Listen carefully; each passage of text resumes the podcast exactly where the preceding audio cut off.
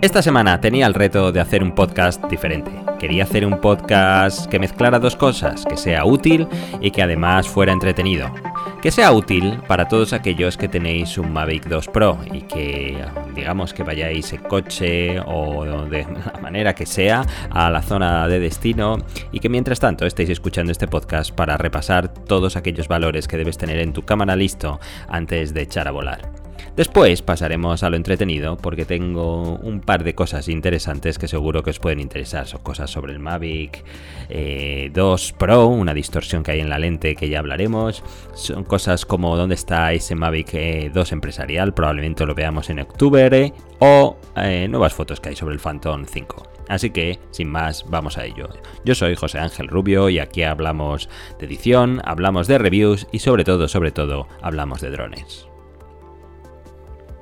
Así que digamos que vas de camino a tu zona de despegue, vas con tu dron prácticamente listo y no hay nada peor que lanzarlo a, volar y justo en el momento de despegar pasarte por todos los menús para ver si está como lo necesitas una pérdida de tiempo miserable. Y más aún, aquellas veces en las que empieza a despegar, lo tienes en el aire y en ese momento empiezas a repasar todas las funciones. Una pérdida de tiempo aún más miserable porque va acompañada de una pérdida de batería y como sabéis las baterías son preciadísimas. Así que digamos que voy a repasar eh, todos aquellos valores que deberías tener en mente eh, para que cuando empieces a volar todo vaya fluido. Lo primero es eh, pulsas las tres líneas verticales que están bajo el botón de disparo en la interfaz de tu aplicación y verás tres funciones, tres pestañas en la parte superior. La primera habla del modo de disparo de la configuración principal de la cámara. Antes teníamos dos modos, manual y automático, y ahora tenemos cuatro, eh, como las cámaras reflex o DSLR de siempre, que es prioridad a la apertura, prioridad a la velocidad, eh, automática o manual 100%.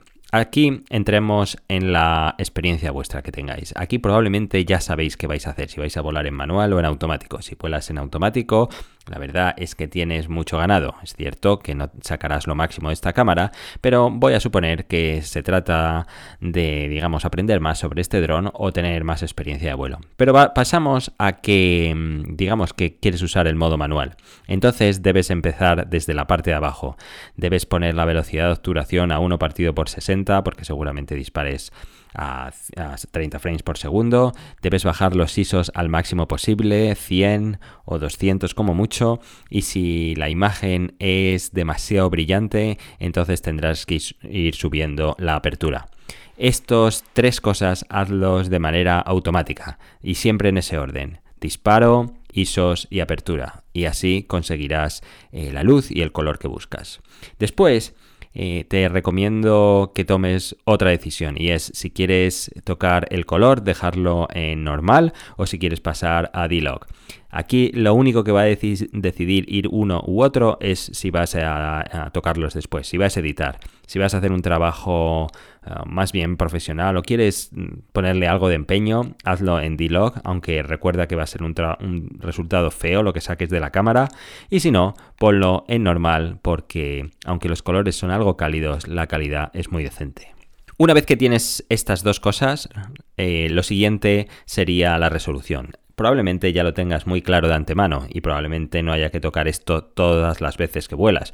Pero por si acaso repasemos, tienes dos modos 4K, 4K HQ, alta calidad, donde hay un crop, se recorta por los lados y tienes 55 grados de, de visión, o full FOV, todo el campo de visión, donde usas el sensor al máximo y tienes un angular de 78 grados. Esto dependiendo de tus prioridades. Si quieres la mayor alta calidad y el la mayor nitidez, elige la primera y probablemente aprenderás a vivir con ese angular.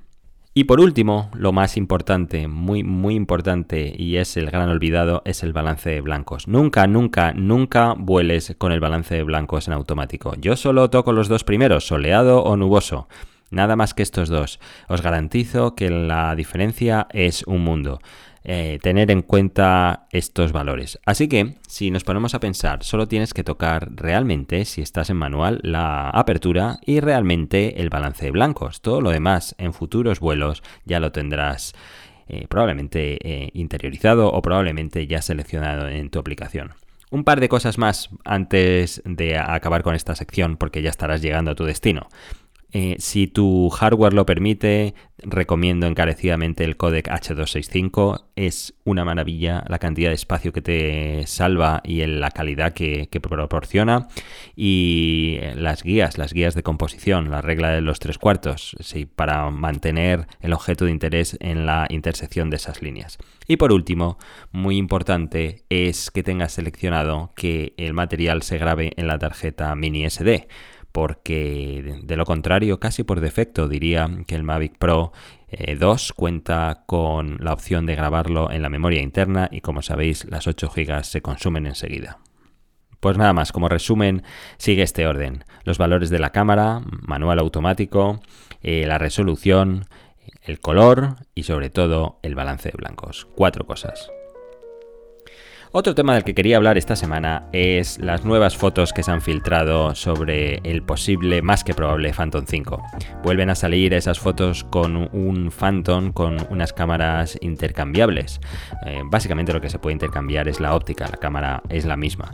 DJI salió en mayo a escena diciendo que esas fotos que se habían filtrado no se tratan del Mavic 5, se tratan de un cliente especial que había hecho un pedido especial y nada más. Eso Obviamente, o yo personalmente no me lo creo. Nadie hace una inversión tan brutal en una tecnología tan nueva y se queda, digamos, se queda todo tan secretoso, porque si fuera así, el cliente en particular o DJI anunciaría bombo y platillo que ha llegado a un acuerdo con la compañía X y van a sacar el modelo Y.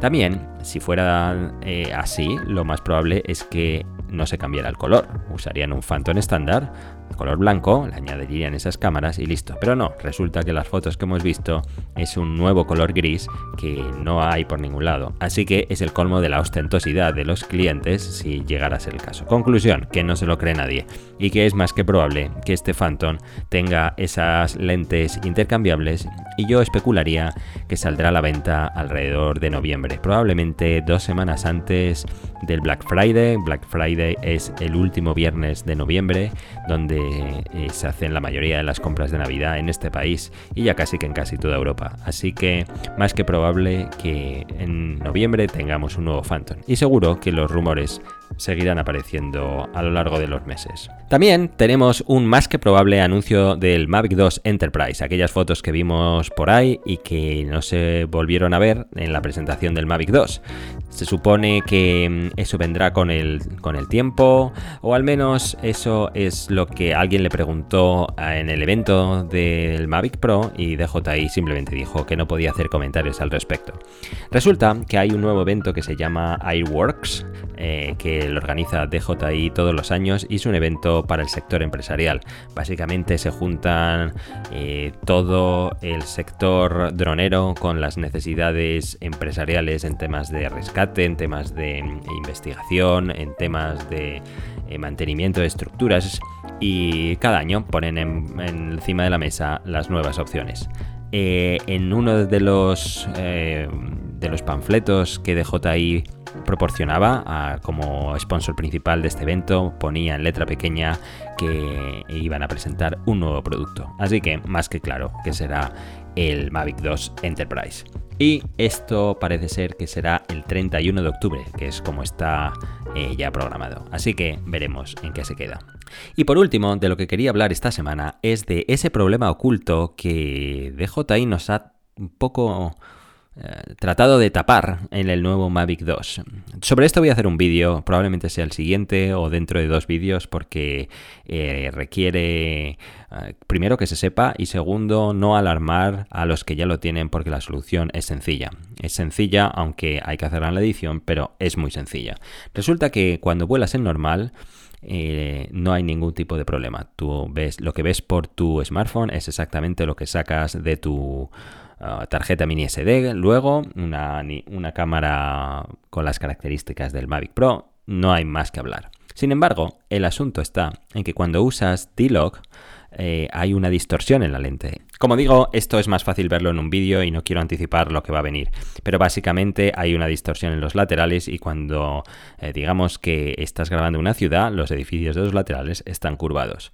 Lo más raro de este asunto es que DJI nos lo ha querido ocultar, porque cuando lo ves a través de tu smartphone o tu teléfono, ahí se ve perfectamente. Es luego cuando lo sacas de la cámara y lo ves en detalle cuando se ve esa pequeña distorsión en los lados. Si usas Final Cut o, Premiere, es muy sencillo en Final Cut, es simplemente incorporar un filtro que ya lo pondré a disposición para que se descargue, se arrastra encima del material y queda solucionado. O si usáis Premiere hay un efecto que se llama corrección de distorsión de la lente eh, aplicáis ese filtro encima del material y listo, solucionado el asunto. Pero no deja de llamar la atención esta manera tan burda de manipular, de engañarte. hoy en día, en, en los tiempos que corren, es, esto es del género idiota, porque rápidamente alguien lo va a denunciar lo va a poner en cualquiera de las redes, va a correr como la espuma y todo el mundo se va a enterar. Y básicamente todo el mundo va a acabar bastante más enfadado porque entonces va a ver que DJI les intentó engañar. No hay nada más inteligente en este tipo de situaciones que básicamente ser los primeros en hablar, decir que has descubierto este fallo, aunque luego en realidad no fuera así y estuviera ahí desde el principio, y que en futuras versiones del firmware vas a tratar de solucionarlo. Y todo el mundo lo entenderá, eh, el asunto se cierra y aquí paz y después gloria. Así que no entiendo yo estas jugadas que ciertas compañías tratan de hacer en los tiempos que corren. Pues nada más, simplemente me queda agradeceros todo el apoyo que dais a este podcast. No, no, deja de sorprenderme la cantidad de personas que me contactan y me dicen, hasta ahora no sabía lo que era un podcast, gracias a ti, ahora me he enganchado no solo al tuyo, sino a cientos de contenidos que he empezado a ver y em, el hecho de que puedas hacer otra cosa al tiempo que escuchas este, este audio obviamente es una razón de peso. Muchas gracias, como digo, a todos los que usáis Anchor, que me llegan muchos mensajes por ahí, a los que usáis iBox, que es una plataforma muy popular, sobre todo en España, donde me llegan un montón de, de comentarios escritos por allí también. Y sobre todo, gracias por darme esos ánimos en el último eh, podcast que hice donde me quejé del trabajo invertido y el poco rendimiento. La verdad es que a veces eh, la, mejor terapia que me puede que puede venirme es la que la que sinceramente me devolvéis semana a semana. Así que lo dicho, gracias por estar ahí y nos vemos la semana que viene. Un saludo y hasta pronto.